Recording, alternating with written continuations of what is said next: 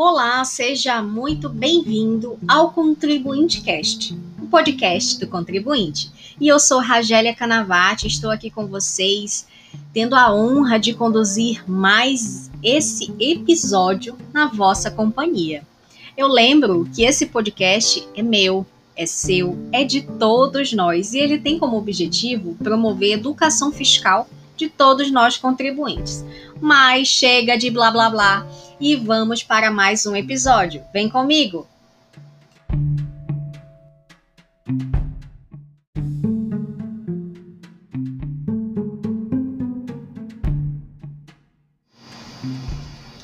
E neste 25 episódio nós estaremos abordando a nossa série Reforma Tributária, mas neste episódio nós vamos falar sobre a CBS, a contribuição sobre bens, contribuição social sobre as operações com bens e serviços a chamada CBS. Se você tem dúvidas sobre esse tema, nunca ouviu falar e já ficou curioso em saber mais, eu já peço a você que permaneça comigo aqui neste episódio. Além de me fazer companhia, é claro, vai compreender um pouco mais sobre este tema e que eu digo é muito importante para todos nós contribuintes.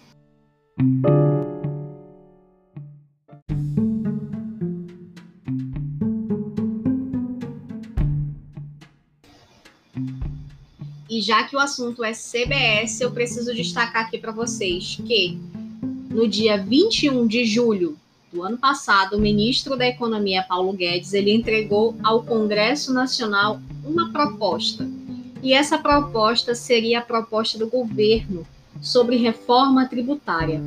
É claro que eu preciso destacar aqui para vocês que ela significou aí a primeira parte da reforma tributária que o governo preparou, já que ele apresenta a informação na época que seria dividida aí em três etapas. Então, a sugestão da proposta trata de um modelo totalmente novo de tributação. E você pode acompanhar através da análise do projeto de lei número 3887 de 2020, e o texto visa unificar cinco tributos em um, com a criação da contribuição social sobre as operações com bens e serviços, a conhecidíssima CBS. E essa CBS é nada mais, nada menos do que uma união. Seria o que hoje é COFINS sobre receita, COFINS sobre importação, PIS sobre receita, PIS sobre importação e o PIS sobre folha de pagamento. Exclui esses cinco, essas cinco contribuições para criar a contribuição social sobre as operações com bens e serviços. Alguns pontos são importantes que eu tenho que destacar aqui para vocês, que são os pontos chaves aí para a criação da CBS. Como, por exemplo, ela entraria em vigor seis meses após a publicação da nova lei.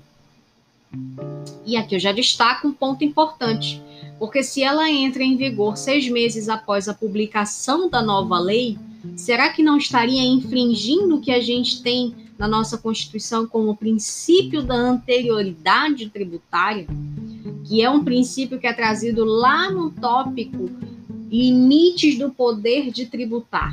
Já fica aí a dica e até mesmo para que você possa verificar a questão desse, da leitura na nossa Constituição e um ponto para que você possa refletir.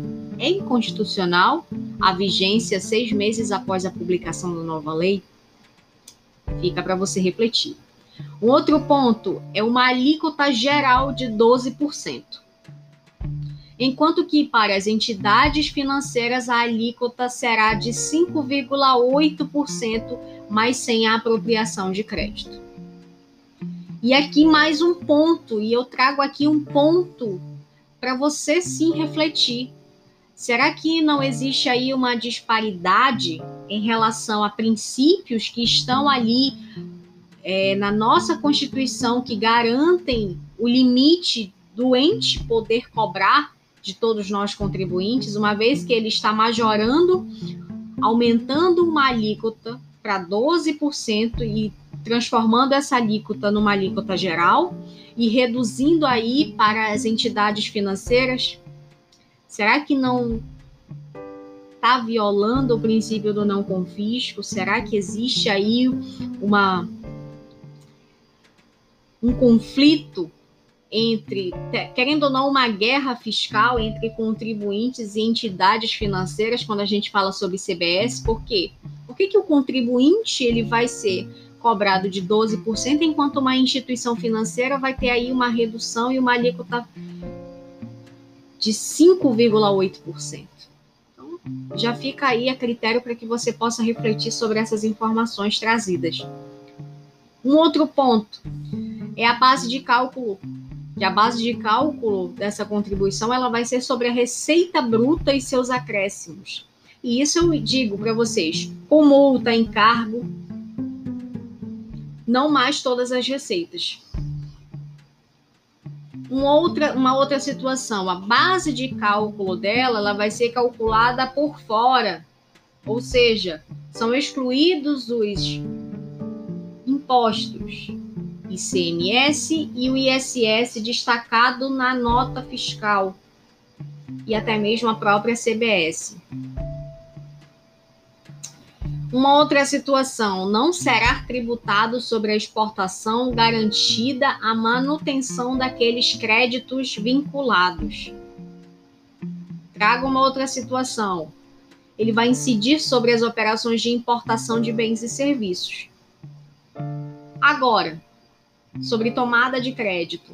Poderá acontecer o aproveitamento de crédito correspondente à CBS se relativo à aquisição de bens e serviços. Então, se eu estou falando de tomada de crédito, logo você já tem que ter em mente que a CBS vai ser não cumulativo. Então, toda a cadeia vai conseguir ali realizar o aproveitamento de crédito.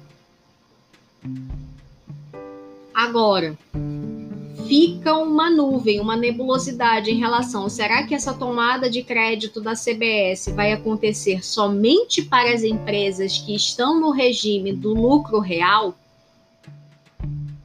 Fica aí a questão. Uma outra situação que eu destaco aqui para vocês é a questão da imprescindibilidade do documento fiscal idôneo para apuração desses créditos porque vai existir um documento fiscal, a gente já sabe que com essa informação vai acontecer o que a gente chama de uma nova obrigação tributária acessória que deverá ser cumprida. Até porque, para que você consiga se apropriar dos créditos tributários oriundos da CBS, vai precisar ter um documento fiscal idôneo para caracterizar a apropriação daqueles créditos. Uma outra situação que eu destaco aqui para você é a eventual. Na verdade, é o eventual excedente de créditos. E esse eventual excedente de créditos, ele vai ser, ele vai poder ser utilizado nos períodos seguintes. Agora, para que você possa entender como é que vai funcionar na prática essa informação que eu destaco aqui para você, vai precisar acontecer o que a gente chama de criação de novo livro. E esse livro é o livro relacionado aos créditos da CBS. Esse livro é um livro contábil, então já tenha em mente que poderá vir sim um novo módulo no SPED para que a contabilidade fiscal possa realizar a apuração desses créditos e o que se exceder vai poder ser compensado no período seguinte. É claro que a comunicação desses créditos poderá ocorrer via escrituração pública digital, SPED. Então, uma outra informação que eu destaco aqui para vocês. Trimestralmente, o saldo excedente ele vai poder ser objeto de ressarcimento ou espécie de compensação então, teoricamente, na prática, a gente vai ver aqui é, que vai ser preciso alterar as formas de pedido de ressarcimento e compensação. E quando eu falo isso, é claro que eu estou falando de pé de comp.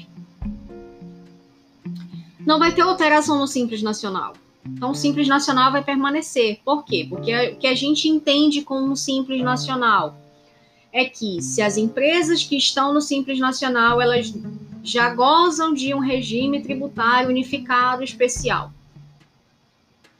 Então, quando a gente fala sobre créditos de CBS, será que o Simples Nacional ele vai conseguir se computar desses créditos? Então já é uma nebulosidade quando o próprio texto traz que não vai ter alteração no Simples Nacional.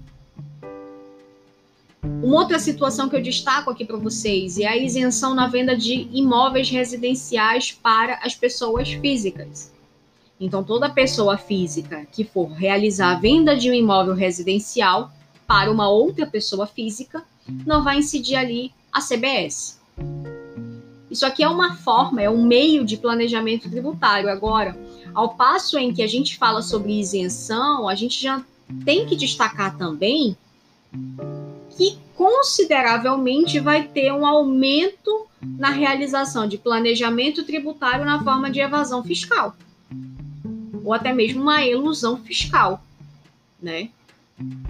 Enfim, fica aí o, a informação para que você possa refletir. Uma outra situação é que o vencimento vai ser até o dia 20 do mês seguinte, exceto nos casos de importação, porque nos casos de importação, segundo o texto da criação da CBS, vai ser de fato imediato.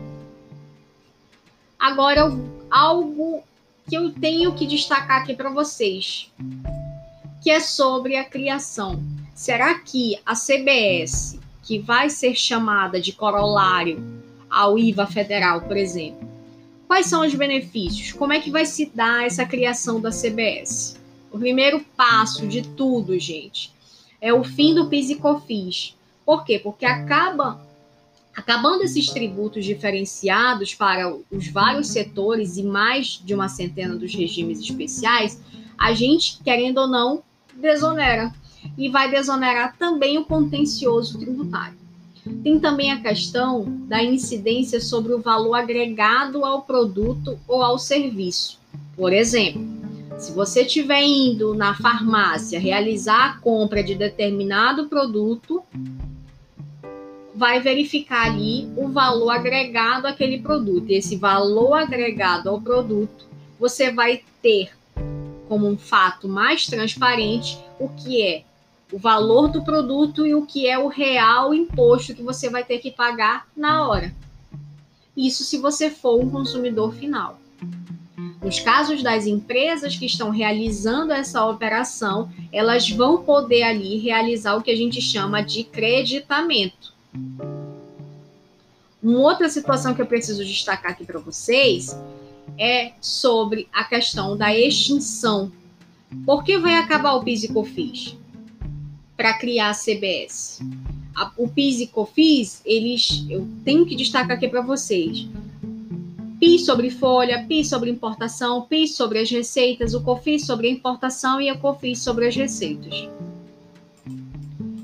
Agora, Estou destacando aqui que vão ser extintos três espécies de PIS, PIS sobre folha, importação e receita, e duas espécies de COFIS, importação e receita. Só que vai continuar a COFIS sobre a folha, tá? Porque no texto da CBS, ela vai extinguir apenas o PIS sobre a folha, mas não fala nada sobre COFIS sobre a folha já é um outro ponto que eu preciso esclarecer aqui para vocês. Agora, será vantajoso realmente a CBS? Quais são as vantagens desse novo modelo? Primeiro deles, a tributação uniforme tanto dos bens quanto dos serviços. O tributo ele vai passar a ser simples para as empresas e transparente para o consumidor. Por que, que eu estou falando simples? para as empresas e transparente para o consumidor. Transparente porque o consumidor vai saber o que é o valor do produto e o que ele tem de agregar ali a título de imposto. Na prática, será que isso vai acontecer de fato? Você está habituado a pedir sempre a nota fiscal toda vez que realiza qualquer tipo de compra?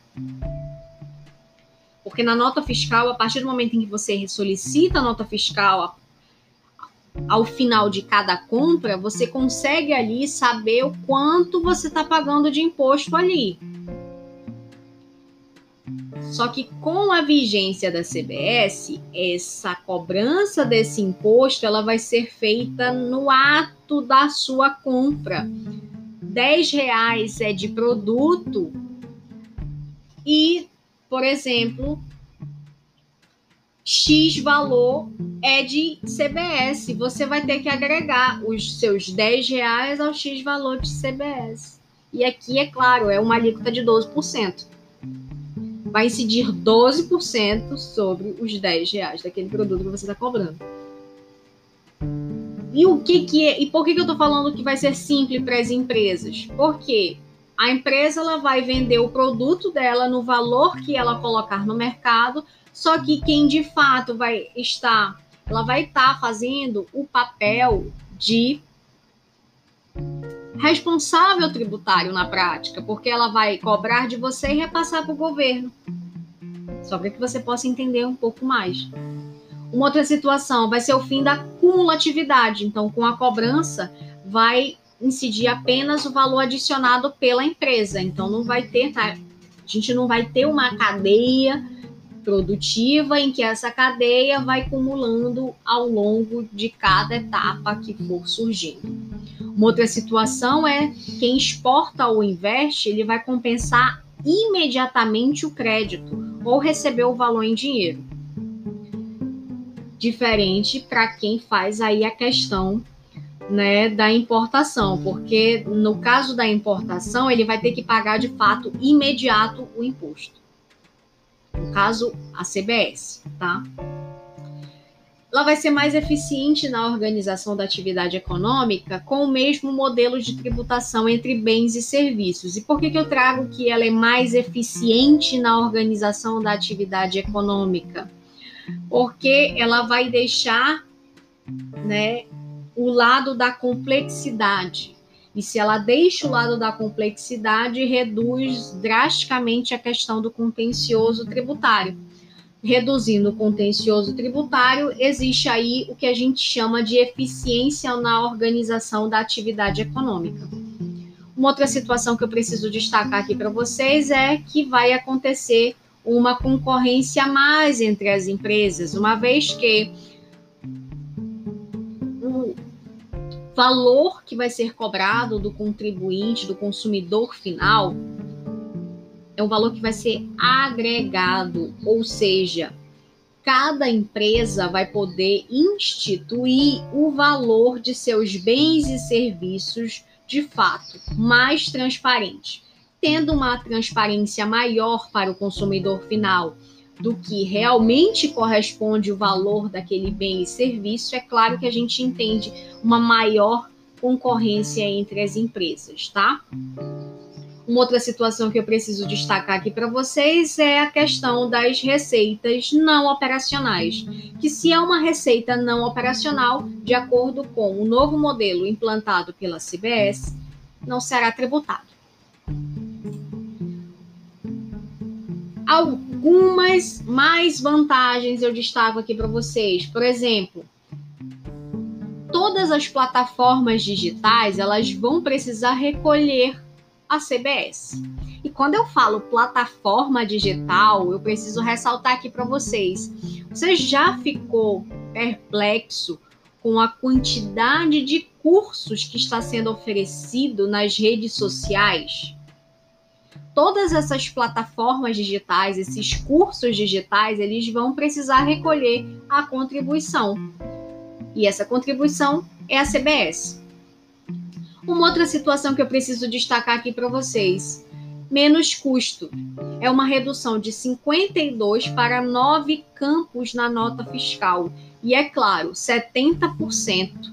Isso corresponde aí as obrigações acessórias que todos os contribuintes precisam ali cumprir. Então, se a gente reduz os campos da nota fiscal, a gente também reduz aí alguns custos, como, por exemplo, o custo com pessoal, o custo com energia elétrica, custo com internet. Por quê? Porque a gente está reduzindo a jornada de trabalho para realizar o cumprimento de todas essas obrigações acessórias. Uma outra situação que eu preciso destacar como vantagem nesse novo modelo é que com a CBS ela vai acabar com as duas maiores fontes de litígio, que é sobre as dúvidas sobre insumo. O que é insumo, gente, hoje no PIS e COFIS? O que é insumo hoje em dia em relação a ICMS e ISS? Então, isso gera litígio, e litígio é o que a gente chama de contencioso tributário. Uma outra situação que eu preciso destacar aqui para vocês é a extinção dos vários regimes diferenciados e as desonerações que não se justificam. E aqui eu já trago de antemão para você a informação do regime do PIS e COFIS cumulativo, regime do PIS e COFIS não cumulativo. Tem muita gente que tem dúvidas e é claro, existe uma complexidade entre esses dois regimes, né? Então, com esse novo modelo, vai ser extinto aí essa questão. Em relação aos serviços de saúde, não vai haver incidência sobre as receitas recebidas do SUS. As entidades beneficentes continuam imunes, então é muito que a gente precisa entender. Tem aí algumas questões que são relacionadas à questão dos regimes diferenciados, que surgem sim as questões, né? Por exemplo, em relação a regime diferenciado, a gente tem o Simples Nacional. Pelo Simples Nacional, no caso da CBS, não muda nada. A empresa que adquirir os bens e serviços de optante pelo Simples Nacional, aqui a gente já tem uma resposta, que é justamente se a empresa que for adquirir os bens e serviços de uma optante pelo Simples Nacional, ela vai poder apurar o crédito. Uma outra situação, a manutenção do regime agrícola, ela dá condições iguais de concorrência tanto para os pequenos agricultores, já que essas apenas são aquelas empresas que podem apurar e transferir os créditos de CBS. Então aqui a gente já tem um regime diferenciado e já tem uma questão técnica respondida. Uma outra situação, a questão do regime monofásico, por unidade de medida. Então, continua valendo para os produtos como gasolina, diesel, GPL, gás natural, querosene de aviação, biodiesel, o álcool e até mesmo cigarro. Uma situação que precisa ser esclarecida aqui é a questão das entidades financeiras elas não vão gerar crédito, elas não vão conseguir se apropriar. Então, por isso que essa questão aí, que foi respondida como uma questão técnica relacionada às entidades financeiras, pelo fato delas não conseguirem se apropriar de crédito, houve aí uma desoneração. Enquanto os demais vão pagar 12, elas pagam 5,8%. E será mesmo que só poderia ser os 5,8%, enquanto que os demais pagarão 12%. Fica aí ainda, fica a reflexão para vocês. Sobre a questão de Zona Franca de Manaus, é um regime diferenciado, ele permanece como está, mas com uma simplificação de regra e até mesmo os procedimentos de tomada de crédito? Em relação às cooperativas, as cooperativas elas têm a isenção nas operações entre elas e seus associados. Só que esse fato das cooperativas, elas precisam ficar atentos à questão procedimental da CBS, tá? Transporte coletivo.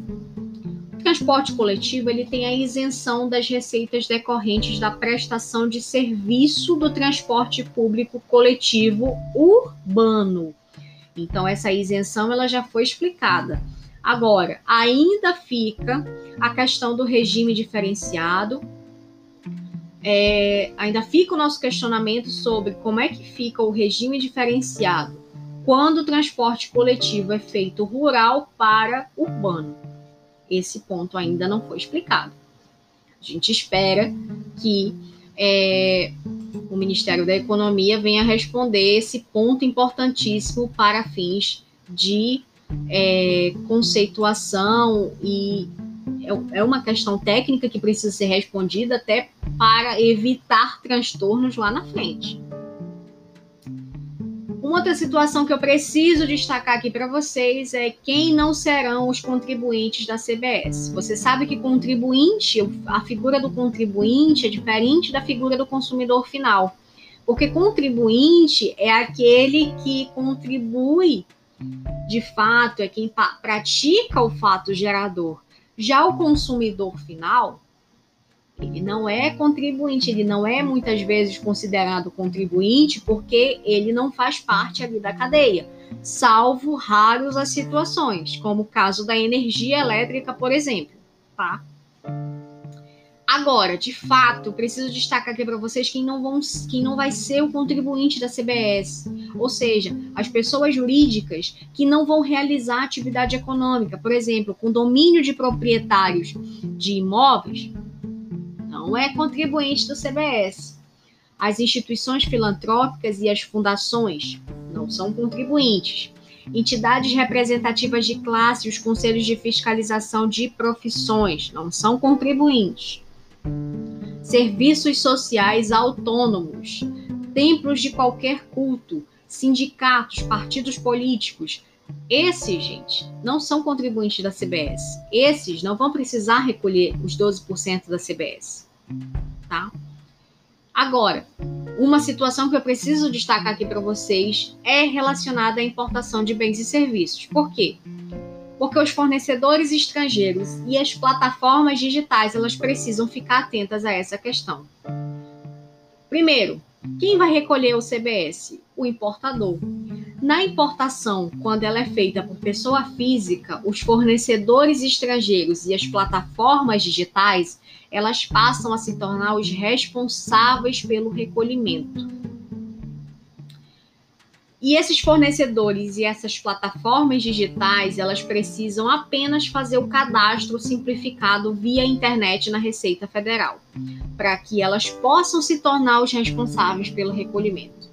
Mas a gente tem algumas isenções. E é informação, é prática, eu diria, é objeto de isenção da CBS a remessa sem o valor comercial ou a encomenda de pessoa física. É objeto de isenção da CBS a bagagem de viajante, bens com regimes especiais e itens de loja franca. É objeto de isenção da CBS as obras de arte que são doadas aos museus é objeto de isenção à CBS toda matéria-prima para pesquisa científica e tecnológica. É objeto de isenção da CBS máquinas e equipamentos.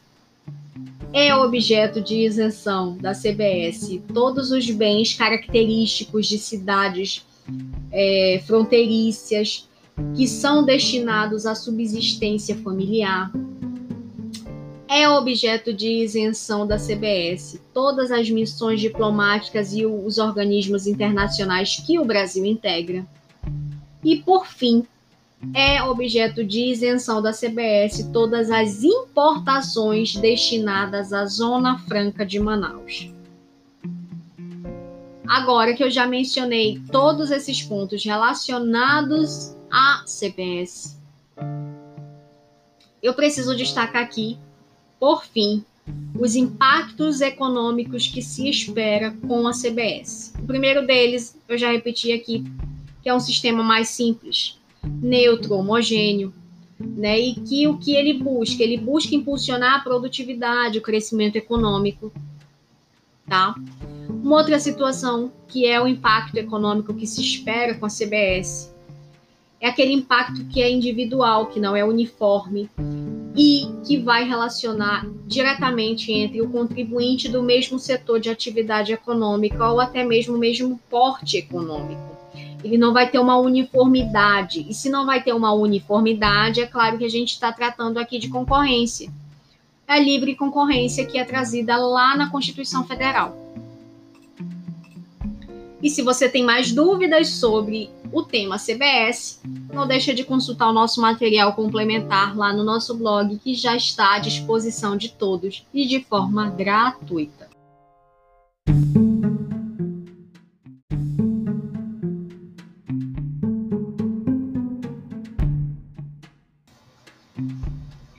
E antes de encerrarmos este episódio de hoje, que dispensa comentários. Foi sensacional, né, gente? Eu não posso deixar de mencionar você que lá no nosso blog RK Edu Fiscal você encontra o material complementar deste episódio. E é claro, gente, persistindo dúvidas, já fica a nossa dica para que você sempre consulte o seu advogado tributarista. É claro que também, querendo interagir conosco, visite-nos lá nas nossas redes sociais, Instagram, Facebook, LinkedIn, sempre buscando pelo nosso arroba, arroba rkedufiscal. Então é isso. Eu agradeço pela excelente companhia pela qual você me proporcionou no episódio de hoje e já faço votos, viu? De te encontrar nos próximos episódios. Tchau!